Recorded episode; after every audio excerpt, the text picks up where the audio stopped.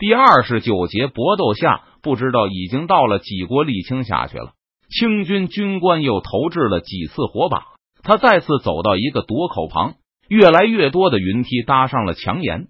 明军的流矢也还在一刻不停的向着城墙上飞来，不时有人中箭，很多府兵显得惶恐不安，抱着石头走上前时，不停的左顾右盼，生怕会有一支火箭突然从天而降，将其击中。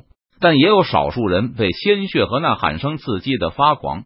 不顾一切的攻击试图登上城墙的明军士兵，清军的新兵缺乏经验，他们往往在离开强垛的掩护后不立刻攻击，而是花费太多的时间寻找目标，结果反倒被城下的明军射手击中。军官没有时间纠正那些无甲兵的失误，他们缺少防护，所以这种错误也更致命，可能会导致他们一下子就失去生命。军官知道。只有极少数表现出勇敢精神的武甲兵能够活到战后。不过，只要他们能够活下来，就会得到嘉奖，会被军官看中，补充进军官的部队。而士兵通过战争获得的经验，也能让他们在下一次战争中更容易幸存。但现在，这些士兵不过是炮灰而已。川陕总督一直没有向这里派来援兵，所以当务之急就是全力阻止明军登上城墙。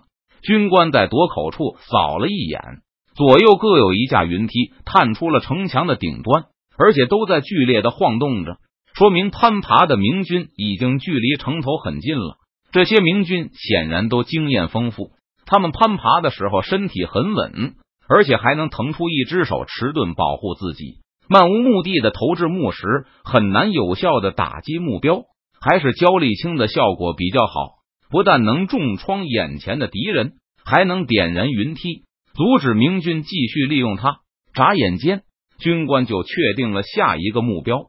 这个云梯摇晃的更厉害，不是上面的明军更接近顶端，就是上面的人更多。快点！清军军官指着垛口处，催促着几个匆匆端着沥青锅跑过来的士兵。又是一桶沥青被浇了下去。军官熟练的把手探到了墙外。多年的战斗经历让他知道如何最大几率的引燃云梯，就是刚才做过多次的那个动作：先停顿一下，然后再松手，保证火把直直的落下去。在即将松开手的那一刹那，军官好像看到有一道白光划过，从垛口下露了出来。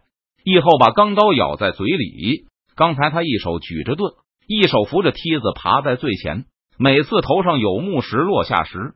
他都会立刻向前贴近墙，敏捷的把盾牌向后倾斜一下。大部分石头扔的都不太准，这样卸去一部分力道后，那些碰撞到他盾牌的石头始终没能把翼后从云梯上砸下去，也就是一伸手的距离就能扶上重庆的城墙墙垛了。这时，翼后看到突然有一片黑油油的东西从头上浇下，挡住。翼后在心中无声的大叫着。全力用盾牌护住脸面，但迎面浇下的滚烫沥青还是溅到了他的身上，顿时衣服多处发出焦臭的味道。其他地方还好，但一大股沥青洒下，刚好泼在了翼后的左大腿上和握着梯子的左臂上，这几处肌肉不受控制的一抖，脚下一空就失去了平衡。不好！翼后感到自己好像正离开云梯，他下意识的丢掉右手的盾牌。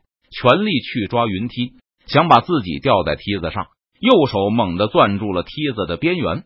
这时剧痛才完全传入脑海，翼后感到全身上下都不听使唤的哆嗦着，他的左臂和左腿都悬空了，痛的已经不受控制了，全身的重量都掉在右臂上。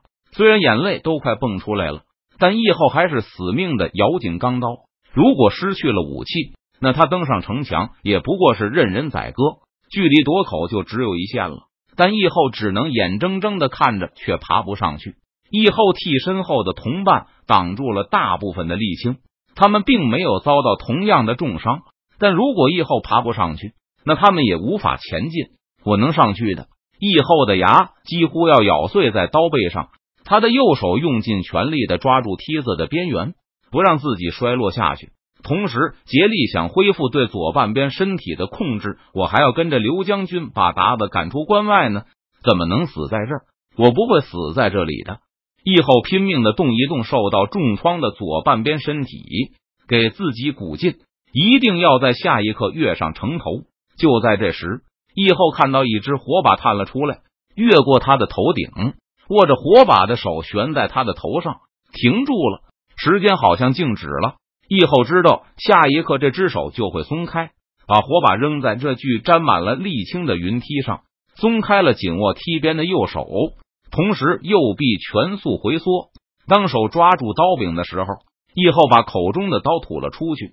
啊！义后用尽全力，发出一声大喝，全力把刀向着那只握着火把的手挥去。同时，他的身体也失去了平衡，向后翻倒。在身体从梯子上摔出去的时候，义后确认自己命中了目标，探出强舵的那只手，以及他握着的火把，和义后一起飞离了重庆的城墙。城墙的顶端急速的远离着，义后和身后梯子上的同伴们错身而过。在他飞快接近地面的时候，那些明军士兵又开始向上攀登。义后身体平躺在空中，右臂竭力的向天空上伸出。没有什么东西能让我抓住吗？这是在大地接住义后前，他闪过的最后一个念头。走到垛口扔火把的清军军官发出骇人的惨叫声。他的右手已经不翼而飞，军官用左手紧握着自己齐腕而断的残肢，狂呼着后退到内侧的墙边，鲜血从手腕里喷上了半空，洒满了他身前的地面。清军军官的生命也随着喷泉一般的热血汹涌而出，他双膝一软，跪倒在地，头向前俯下垂向地面。总督大人说过，等到平定了四川，就替我们请求退役。让我们过太平日子。跪倒在地的清军军官身体变得更软，终于一侧身倒在地上。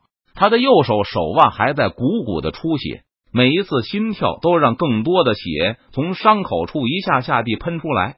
这节奏变得越来越缓慢，每一下挤出来的血液也越来越少。终于停止了。在清军军官倒地的前方，第一个明军士兵跃上了重庆的城头。只是刘体纯和党守素两个人，而且只是第一天，竟然就让他们登上城头了。李国英的脸色变得非常难看，他并不反对进行一场消耗战，只有激烈的战斗才能更快的消耗明军的战兵实力。不过，明军的进展如此之快，实在出乎意料。现在城墙上的肉搏战已经展开了，清军的士兵也开始急速的消耗。总督大人。孙思克急切的向着李国英喊道：“李国英缓慢但是坚定的摇摇头，还不到你们上去的时候，元宗帝、李来亨都还没动呢。除了五千披甲兵的预备队，其他的清军披甲兵被比较平均的部署在各个城楼上。李国英本来害怕清军表现出太强的防御力，让明军失去了强攻的欲望，但现在证明他大大低估了奎东军的实力。”川陕总督发出了旗号，让附近城墙上的清军就近增援，并让另外几处没有战事的城楼抽调人手赶去增援遭受攻击的地点。清军的援军迅速从两侧赶到，利用狭窄的城墙把上城的明军控制在一个很小的范围内。当其他城楼的援兵陆续赶到后，刘体纯指望一举打开突破口。夺取一座重庆城门的希望也就化作了泡影。城内的鞑子已经如此不堪一击了吗？元宗帝赶到战场附近的时候，惊讶的看着那几面飘扬在重庆城墙上的红旗。虽然看起来夺取的这段城墙实在太窄，天色也不早，无法继续扩大战果了，但这只是第一次强攻而已。明军就顺利的攻上了城头。直到此时。驻扎在城外的清军依旧被党守苏按在营寨里，根本无法干扰刘体纯对城墙的攻击。如果我和他们一起进攻，是不是这重庆就一鼓而下了？可惜，可惜！见登上城墙的部下拼杀半天，也不能再向城楼方向靠近一步后，刘体纯不得不承认了失败。听到金声后，已经登上城墙的明军就转入防守。开始把受伤的同伴从城墙上掉下去，处理完伤员后，明军士兵互相掩护着，陆续撤下城去。清军也没有过分的紧逼，当最后几个明军士兵一齐跃出城墙，顺着云梯滑下来后，刘体纯下令收兵回营，明日再战。刘体纯手下的将士向重庆发出了整齐的呐喊声。在回营的路上，刘体纯询问了一番城内的情况，正如他猜测的那样，登城的明军士兵也看到赶来增援的敌兵三三两两，有先有后，多半是从其他几个城楼抽调过来的。李国英手里没有多少士兵了，如果全面进攻的话，那他顾此失彼，无法像今天这样拆东墙补西墙。总有一处可以破城。刘体纯没有过问爆破小组的性质了。重庆城墙下面都是山石，很难挖掘。爆破车不但需要很久才能准备好，而且推到崎岖的重庆城边也不是件容易的事。去和小老虎、袁老哥他们谈谈，大家休整一两天，好好筹划一番，然后总攻，一口气拿下重庆。